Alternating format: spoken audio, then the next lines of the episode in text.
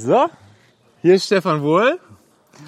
Wunderschön mit Biergarten-Romantik hier. Genau, Prosit. Optimal, Prosit. Stefan, erzähl. Da ist einiges passiert bei dir, oder? Die letzten Jahre. Die letzten Jahre ist so ein bisschen was passiert. Und wir wollten heute, glaube ich, über so ein paar Ideen, Learnings, generell darüber sprechen, was man daraus vielleicht so mitnehmen kann. Ja. Wir wollten über so ein bisschen Unternehmertum im Generellen, große Hebel, großer Impact, über diese Themen sprechen. Ja. Und ich dachte mir, ich bringe dann vielleicht mal so ein paar Beispiele aus der letzten Zeit mit, die man aber auch auf andere Branchen anwenden kann. Heute geht es hauptsächlich um Gesundheit, Digitalisierung, E-Health, aber auch Produkte im Gesundheitsbereich. Ja. Und genau, wollte da ein bisschen was über Hebel erzählen und was man daraus vielleicht auf andere Bereiche gut übertragen kann. Super spannend. Wie ist denn Hebel eigentlich genau definiert? Oh, ein Hebel ist quasi, wo du mit einem gewissen Aufwand, der ähm, in deinem Bereich machbar und überschaubar ist, ein sehr großes Aufkommen oder einen sehr großen Bereichen bekommst. Ein Hebel musst du dir so vorstellen, wie wenn du zum Beispiel eine Tür aufhebeln möchtest oder so. Wenn du vielleicht ganz normal drückst oder so, schwierig. Wenn du jetzt immer eine Brechstange dabei hast und da am richtigen Ende ansetzt, ne, Physik, Hebelkraft, ne, dann geht das ein bisschen einfacher. Da wir jetzt nicht unbedingt die Türen aufbrechen im Gesundheitswesen, aber vielleicht doch dicke Brecher, Bretter mal aufbauen möchten Ja. und da richtig was verändern möchten, wo man im Einzelnen, wenn man jetzt vielleicht im Kleinen arbeitet und im Kleinen denkt, nicht ganz so viel bewirkt, Ja. ähm, gibt es da halt viele Möglichkeiten, das zu tun. Ja. Und vielleicht, ja, spreche ich mal über den einen Punkt, der in meinem Leben sehr viel verändert hatte. Das war damals, als ich mit so 25 mein damaliges Business verkauft hatte und nach Australien gegangen bin. Ich hatte früher eine Eventagentur und hatte auch eine Marketingagentur. Und dann da drüben nach einem MBA ein Jahr hatte ich äh, entschlossen, da zu bleiben und durfte dann so im Healthcare Accelerator mitarbeiten, wo es um E-Health Startups ging. Und um E-Health Startups, da gab es einen Bereich, der war besonders spannend, da ging es um Preventive Mental Health. Also da hatten wir einen Psychologen, der seit Ewigkeiten Forschung gemacht hat, seit über zehn Jahren, wie man da im präventiven Bereich vorsorgen kann. Ging es um zwei Sachen. Menschen erkranken oft psychisch, weil sie halt die DNA-Komponente dafür haben. Ja. Ah, Wie empfindlich sie dafür sind und sonst die äußeren Umstände, die du halt massiv beeinflussen kannst. Schlaf, Ernährung, wie viel Stress du hast, was du sonst so machst und so weiter. Und da habe ich das erste Mal quasi im E-Health-Gesundheitsbereich gearbeitet, weil wir mit Firmen, zum Beispiel mit PayPal gearbeitet haben, die das für ihre Mitarbeiter gemacht haben, dass die psychisch nicht erkranken, haben Programme gebaut, die du online gemacht hast, die die nicht durchlaufen konnten, hatten äh, Support von einem Psychologen digital und haben halt gemerkt, dass Leute zu 72 Prozent, die normalerweise erkrankt wären, nicht erkranken an psychischen Erkrankungen. okay, Riesenhebel. Also wir hatten damals mit mehreren hunderttausend Leuten diese Programme durchlaufen Ja. und ich habe gesehen, krass, ich verkaufe nicht mehr irgendwie Online-Marketing-Produkte, was wir Ja. in meiner Agentur gemacht haben oder Ja. mache Events, wo ein paar hundert oder ein paar tausend Leute am Abend eine gute Zeit hatten, sondern ich sorge dafür, dass bei mehreren hunderttausend Leuten Menschen nicht psychisch erkranken durch E-Health oder dadurch, dass wir Ja. eigentlich gefühlt den, im Office saßen, mit dem Psychologen an Konzepten gearbeitet haben Ja. und hatten halt einen Real-World-Impact. Das war so ein bisschen das, was mich irgendwie zu dem Bereich E-Health oder Gesundheit gebracht hat. und haben danach immer weiter überlegt, okay, wo kannst du das noch haben? Später ging es dann quasi um Unternehmen in Europa, wo ich mit dabei war. Ne, eins davon hat auch Unicorn-Status erreicht. Gibt es ja nur 72 in Europa. Das war halt eins davon, das erste im E-Health-Bereich, witzigerweise. Nämlich? Äh, Doctolib. Ähm, da ging es darum, dass man online Arzttermine macht. Man muss sich das Gesundheitswesen in Deutschland so vorstellen, dass viele sehr gut ausgebildete Menschen, medizinische Fachangestellte, in Arztpraxen sitzen und fast den ganzen Tag damit zu tun haben, telefonisch Termine anzunehmen und Sachen händisch zu verwalten und so weiter. Wenn du das natürlich digitalisierst, haben viele MFAs, medizinisch Fachangestellte, wieder Zeit, sich um Patienten zu kümmern, Blut abzunehmen, Ja. Vorgespräche zu machen. Also das, was eigentlich den Patienten oder den in dem Fall Betroffenen wirklich weiterbringt. Da haben wir zum Beispiel sehr viele Ressourcen im Gesundheitswesen wieder freigemacht, Prozesse verbessert. Das war auch ein Riesenhebel. Ja. Später für über 15 E-Health Unternehmen gearbeitet, die dann Videochats machen mit äh, Patienten, zum Beispiel für Ärzte, war auch ein dickes Brett in Deutschland, das überhaupt voranzutreiben. Kann man sich als Patient so vorstellen, wenn man was ich, eine einfache Erkältung hat, als Angestellter vielleicht, du willst dich krank schreiben lassen. Wo du dann nicht durch die ganze Stadt fahren musst mit all den anderen Kranken, dann da irgendwo sitzt nach einer Stunde Anreise mit 20 Leuten im Wartezimmer wartest, weil du keinen Termin hast, so gefühlt nur noch kranker wirst als vorher, sondern du machst das online mit einem Arzt, der guckt sich das an, wenn es nicht wesentlich schlimm ist, kriegst du halt ein E-Rezept, ne, bestellst dir vielleicht noch auf deinen sonstigen Lieferdienst irgendwie eine Zitrone und eine Suppe oder was, ist halt für die Menschen wesentlich angenehmer. Um da zu schauen, wo hast du einfach durch Digitalisierung oder durch solche Mittel im Gesundheitswesen Hebel, was zu verändern, das fand ich immer besonders spannend. Und dann, wie du ja auch weißt, kam irgendwie die Corona-Zeit. Ich hatte eigentlich mit einem sehr großen Player in Deutschland ähm, im E-Health-Bereich ein großes Projekt.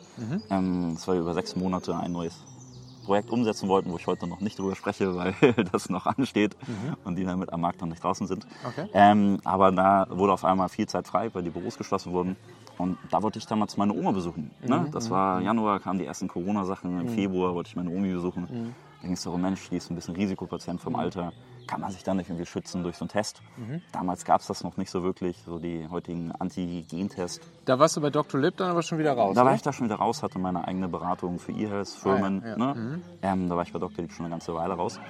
Mhm. Und habe quasi hauptsächlich E-Health-Firmen im Hebel aufgebaut, habe noch im Bereich Entrepreneurship Education das eine oder andere Event gemacht, mhm. ne? Mhm. Ähm, um auch da wieder einen Hebel zu haben. Umso mehr Unternehmer du hilfst, coole ja. Sachen in der Welt zu machen, da hast du einen sehr großen Hebel, was sich in der Welt verändert. Finde ich auch wieder spannend. Ja. Ist vielleicht so ein Seitenthema, was jetzt nicht ganz in den Gesundheitsbereich reicht. Mhm. Aber ist eigentlich auch das, was du machst.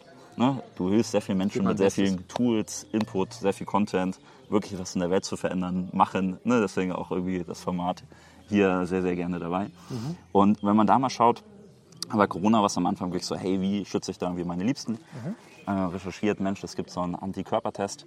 Das ist vielleicht das Einzige, war ein bisschen unpraktisch, musste man irgendwie so sieben bis neun Tage warten, bis der Körper ja. Antikörper hatte. Ja. Dachte ich aber auch damals, Mensch, wenn ich jetzt meine Oma besuchen möchte und das Problem schon habe, dann wird das der eine oder andere auch noch haben. Mhm. Und Unternehmertum ist ja oft das ja, Gemisch von, du löst ein Problem für gewissen Kreis von Menschen. Mhm. Umso größer dieser Kreis von Menschen vielleicht ist, umso spannender ist das Potenzial vielleicht einer mhm. Idee. Mhm. Und damals dann an die Recherche gemacht in den USA, eine Firma gefunden, die halt Antikörpertests produziert hat, ja. versucht die nach Europa zu bringen, die Europarechte zu bekommen.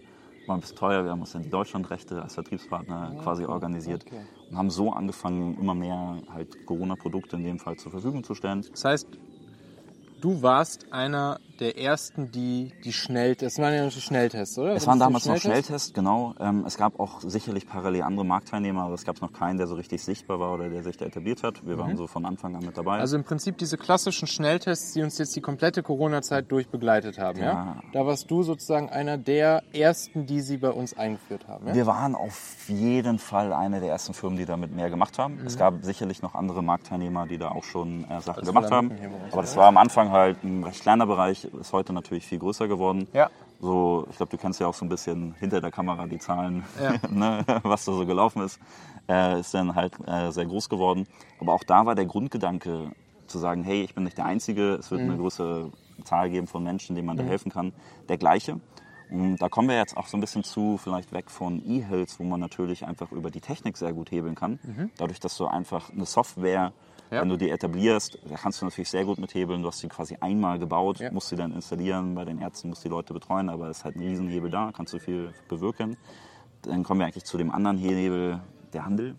Ne? Ja. Handel, super spannend. Okay. Haben wir dann irgendwann auch gemerkt, ob wir 120.000 Schnelltests bewegen auf einmal oder 12 Millionen in einem Deal ist vom Ding her der gleiche Prozess. Ah, ja. ne? mhm. Du suchst einen vertrauenswürdigen Lieferanten, der das kann.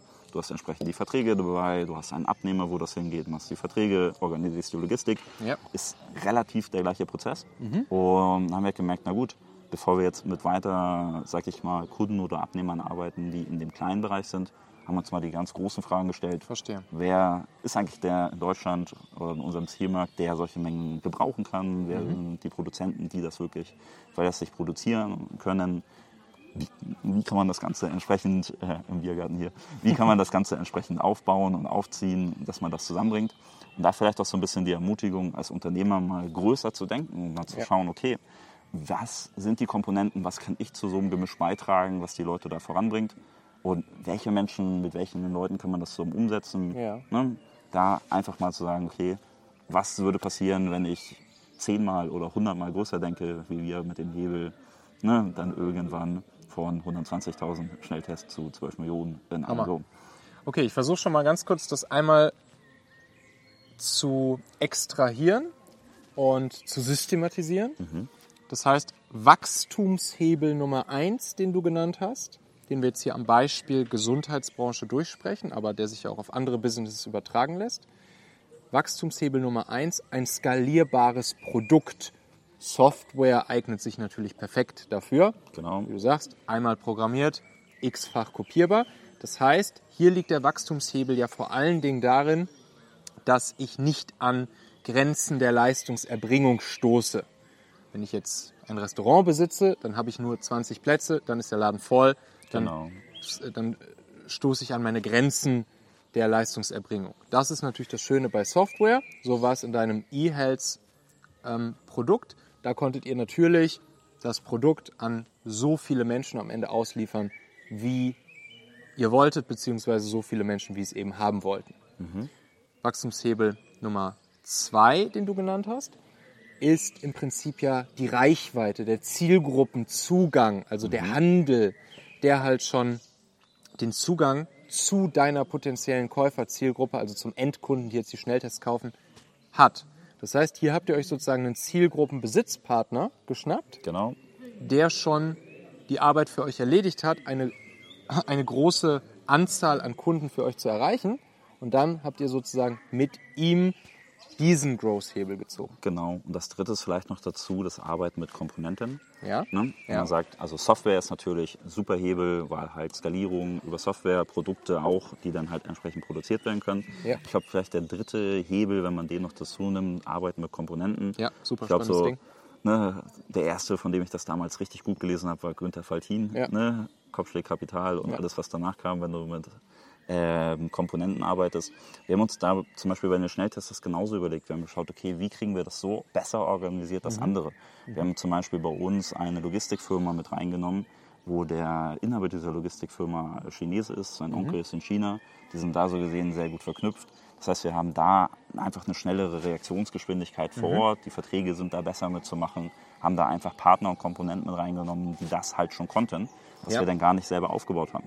Wir haben jetzt nicht erst angefangen, eine Logistikhalle zu bauen oder zu planen oder irgendwie, ich meine, für uns waren in der Spitze bestimmt mal ein paar hundert Laster irgendwie unterwegs. Weil wir haben manchmal Deals angeliefert, wo dann 42 Laster irgendwo was abgeliefert haben quasi. Ja. Ähm, wenn du da Waren anfängst, die, die Schnelltests, die kamen vor allen Dingen aus China oder wo kamen ähm, hauptsächlich aus dem asiatischen Bereich, ja. Genau. Ne? Es gab auch welche, die sind dann vielleicht mal in der Türkei oder so produziert Ah, ja. oder in anderen Ländern, aber im ganz großen Stil aus dem asiatischen Bereich. die? Ja. Ich glaube auch, wenn man die in Deutschland produzieren würde, Ja. ne, dann wären die so teuer, dass sie keiner kaufen könnte. Dann liegen wir Ja. Mhm. wahrscheinlich bei 30, 40 Euro pro Test. Macht dann irgendwie, machen die meisten Endkunden dann halt leider auch nicht mit. Ja. Und die deutschen Brands, die ihr eigenes Branding hatten, haben dann zwar das Branding hier gemacht, Ja. aber hauptsächlich kommen die Komponenten aus dem asiatischen Bereich. Ja. Aber vielleicht zurück zu dem Komponententhema, haben dann natürlich geschaut, okay, wie holen wir uns die Komponenten mit rein, die das können? Mhm. Ne, wie holen wir uns vielleicht die Qualitätsmanager in China dazu, die sowas kontrollieren können, Mhm. die den Prozess managen können? Und dann eigentlich genau das Richtige, wer hat die Zielgruppe, wer hat vielleicht schon die Zugänge zu Supermärkten, Ja. wer hat die Zugänge zu anderen medizinischen Institutionen. Ja. Und dann einfach schauen, okay, wie kannst du diese eine Komponente, die dir noch fehlt, das alles zu verbinden, dass es halt im Endeffekt funktioniert, wie kannst du die liefern, wie kannst du die aufbauen. Ja. Das ist auch wirklich am Ende einfach so ein großer Teil von smarter Produktentwicklung und smartem Unternehmertum. Im Prinzip Dinge, die es einfach schon gibt, miteinander zu kombinieren, Anders vielleicht auch mal neu zu kombinieren, Ja. mal anders, mal schlauer zu kombinieren, vielleicht mal einzelne Parts wegzulassen. Ja. Elon Musk hat das auch mal sehr cool gesagt, habe ich auch, noch, auch mal eine Podcast-Folge drüber gemacht. Er meinte, dass die meisten Engineers super schlaue Leute, dass die aber so häufig einfach an, an Dingen oder an Komponenten festhalten, die sie einfach mal so irgendwann, die einfach als gegeben genommen werden, die sie vielleicht so in der Uni gelernt haben und die sie einfach, wenn sie jetzt ein neues Auto bauen zum Beispiel, immer wieder haargenau so einfach zusammenstecken und so zusammenbauen, weil man, man macht das halt so. Ja, Und er ist halt genau der Typ, der halt die ganze Zeit drüber nachdenkt, welche Komponente können wir noch weglassen? Was können wir noch weglassen? Was können Ja. wir noch einfacher machen? Was können wir vielleicht noch ein bisschen anders kombinieren? Ist übrigens gerade Fleur im Hintergrund und macht hier ein schönes Konzert für uns, richtig gut. Schöne also man könnte denken, es wäre die, die Hintergrundmusik, die wir eingefügt Ja, ja. haben, aber wir haben das natürlich bestellt. ja, ja, auf nicht. jeden Fall. Hammer. Richtig Aber schön. dafür lieben wir sie auch. genau. Ja, und das, das ist dann halt wirklich auch zu überlegen, was kann ich weglassen, wie kann ich Komponenten zusammenstecken, wie kann ich sie neu zusammenstecken, wie kann ich sie anders zusammenstecken. Genau, und da vielleicht auch gerade schauen, zum Beispiel bei uns war ein Riesenthema, weswegen viele das Problem hatten, das Business überhaupt aufzubauen, Riesenbeträge nach China zu transferieren. Ah ja, Wenn du okay. dann teilweise im Ja. zweistelligen Millionenbereich Beträge nach China, Vorkasse transferierst, da Ah, ja. werden die meisten schon nervös. Ja. Ne? So, wir am Anfang auch, so erstmal halb Stopp, Moment, das, das geht so nicht, Qualitätsmanagement. Ja. Wo wir dann aber gesagt haben, okay, wir suchen uns dann halt Partner, hier zum Beispiel mit dem chinesischen Logistiker, Mhm. der Onkel hat in China eine Firma. Das heißt, du musst dann nicht als deutsches Unternehmen da einen Anwaltsbrief im Zweifelsfall hinschicken, der dann irgendwo da in der Tonne landet, Mhm. sondern du hast da ein lokales Unternehmen, was da gesettelt ist, was dann halt auch gewisserweise da agieren kann oder auch mal Ansprüche Ja. mit ein bisschen mehr Nachdruck äh, durchsetzen könnte. Ja. Und einfach zu schauen, okay, welche Komponenten sind das, die da fehlen, dass du da drüben halt agieren kannst. Und einfach immer zu schauen, okay, wie ist mein Feld, mein Businessmodell aufgebaut und welche Komponenten machen das sicherer, machen das besser, machen das für den Kunden einfacher. Wo kannst du Sachen weglassen? Genauso gutes Beispiel, nicht nur in der Entwicklung, sondern auch im Businessmodell. Ja. Wenn oft ganz viele verschiedene Komponenten oder Zwischenschritte notwendig sind, kannst du ja auch mal überlegen, okay, wie kann ich das Modell verbessern? Wie kannst du gewisse Schritte optimieren? Wie kannst du Sicherheiten einbauen? Wie kannst du ne, Sachen einfach streamlinen, Effizienzen bilden, sowas. Hammer. Genau.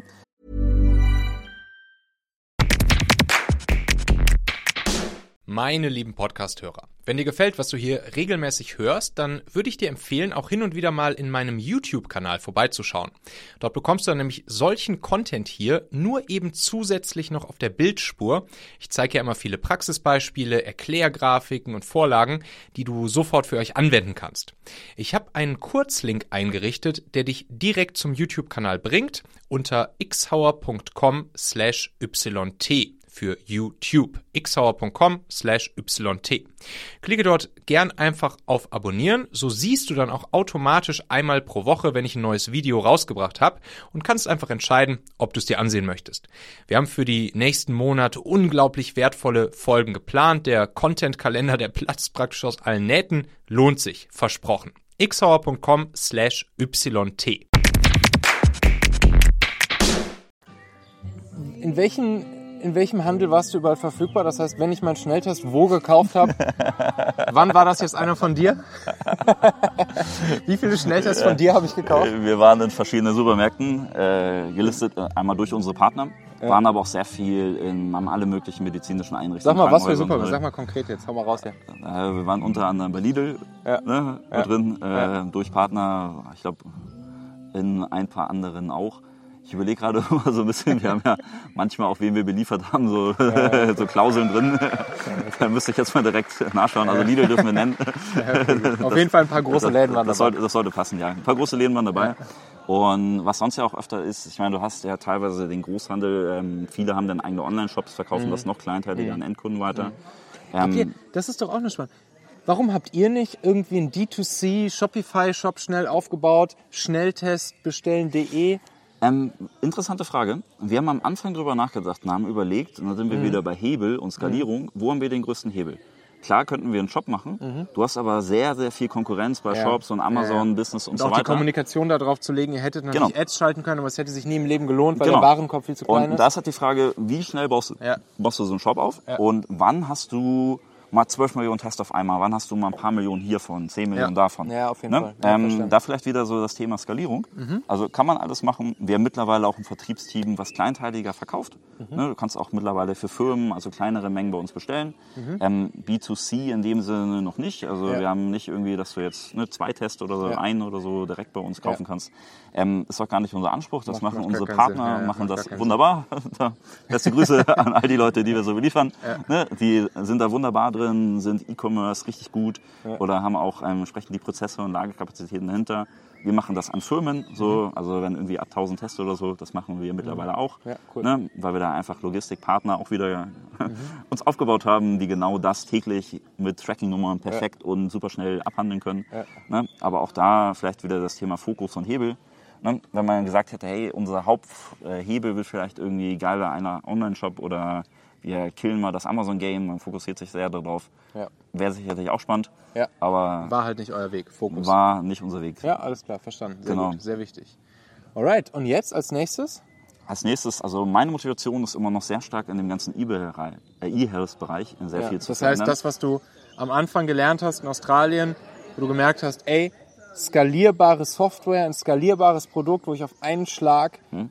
sehr vielen Menschen bei einem wichtigen Problem helfen kann, das triggert dich immer noch an und da sagst du immer noch, ey, Der Mechanismus dahinter total. Auf der anderen Seite, das kann man aber auch mal von E-Health mal wegnehmen. Ich habe zum Beispiel gerade in ein Startup investiert, was ein ja, Kollege von mir gegründet hat. Äh, Grüße an Mo an der Stelle. Ne, ähm, die machen zum Beispiel Sales-Texte mit einer AI dahinter. Ja. Wo ähnlich wie ihr das vielleicht von Grammarly kennt, als Browser-Extension, die Rechtschreibfehler korrigieren, die dann Sales-Texte optimieren. Ja, und ich muss sagen, ich habe ja viele Vertriebsmannschaften ausgebildet, damals in den verschiedensten Unternehmen oder geleitet das Head of Sales. Wenn man sieht, wie viel im Alltag da teilweise falsch gemacht wird, offene, geschlossene Fragestellen, schlecht formuliert, Rechtschreibfehler und so weiter, wo ich dann manchmal so denke, so, oh Mann, ne, das bei meinen eigenen Vertriebsleuten, die teilweise echt gut sind. Wenn du da eine AI hinterpackst, die das noch durchoptimiert, Ja. sowas finde ich zum Beispiel geil, hast du auch einen großen Hebel, haben auch gerade echt interessante Firmen mit investiert. Außerdem haben wir die von Sequoia Capital gerade ein ja, Funding bekommen in der nächsten Runde, Ja. auch mal spannend bei sowas dabei zu crazy. sein. Jeden Fall. also fasziniert mich immer wieder die Idee. Ich würde die nächsten bei, Jahre... bei denen saßen wir damals mit Familionet auch mal. Die sitzen in New York, glaube ich, ne? Ähm, nee, müsste, also ja, die haben ein New Yorker Office, aber die haben sicherlich im Silicon Valley Okay, okay. hauptsächlich. das- Ent, entweder in San Francisco oder New York saßen wir auch Ja. bei denen am Tisch. Äh, und haben, aber die haben natürlich nicht bei uns investiert. Äh, ne? Finde ich auch mal spannend, bei so einem Prozess irgendwie mit Ja, dabei ja, zu sein und ja. gönnen den Jungs auch. Ich habe schon früher vor fünf Jahren in sein erstes Startup investiert. Jetzt wieder in der nächsten Runde. Ist auch immer cool, wenn man so Friends and Family Ja, mäßig gefragt Fall. wird dann. Ja, Aber so, wo sind Ideen, die die Welt echt verbessern können? Mhm. Viele Leute, die was verkaufen wollen zumindest, ähm, die haben ja echt geile Sachen da, wenn das auf der anderen Seite nicht ankommt. Mhm. Ne? Dann auch wieder geil, AI dahinter, die die Sachen einmal durchoptimiert. Warum nicht? Oder auch die nächsten Jahre im Gesundheitsbereich. E-Health kann man viel, viel, viel machen. Auch viel einfach Digitalisierung, Hebeln. So, da geht eine ganze Menge, was wir da verbessern können. Anderes Thema, was wir gestern diskutiert haben mit einem der Teilnehmer hier. Ähm, wenn wir mal über Decentralized Science nachdenken. Wo man einfach schaut, hey, die meisten Sachen, die wir im Medizinbereich als Verbesserung wahrnehmen, sind ja irgendwie mal wissenschaftlich erforscht und entwickelt worden. Heute läuft das oft sehr ineffizient über Förderanträge, über sehr starre Strukturen. Viele Wissenschaftler verbringen viel zu viel Zeit mit Förderanträgen und sonstigen Kram. Ja. Also da kann man natürlich auch mal schauen, was kann die nächsten Jahre da disrupted werden. So gesehen freue ich mich super auf die. Zukunft, was man Ja, da alles so ja. mit shapen kann. Da haben wir jetzt vielleicht eine Sache in der Schweiz, die wir da ein bisschen mit vorantreiben. Mhm. Also da gibt es verschiedenste Projekte. Auch immer noch das Thema, wo du ja auch da sehr stark dabei bist, einfach durch die verschiedenen Tools Leute enablen, das, was sie vorantreiben möchten, was Mhm. ja oft sehr sinnvoll ist, das besser zu tun. Ich finde immer noch das Thema Entrepreneurship, Education, also Leute, die einfach in der Welt was verbessern wollen, denen die richtigen Tools und die richtigen Sachen zu geben. Ich versuche mal lauter zu reden, als Fleur im Hintergrund singt. Könnt, könnte es Ne? eine schönere Untermalung geben für, für deine Worte, die du jetzt hier gerade. Boah, Hammer. Moment, das müssen wir einmal ganz kurz hier für die Leute, die es im Video sehen. Genau. Da hinten, wo ist sie denn? Da. Fleur. Sehr gut. Genau. Und auch Hammer. da kommen wir wieder zu dem Thema, sich mit guten Menschen zu umgeben.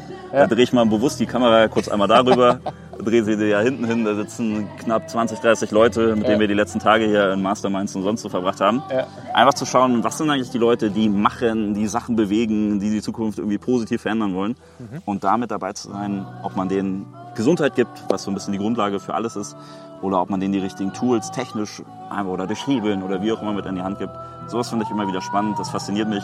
So, das bewegt mich irgendwie aufzustehen und da was zu machen. Das ist cool.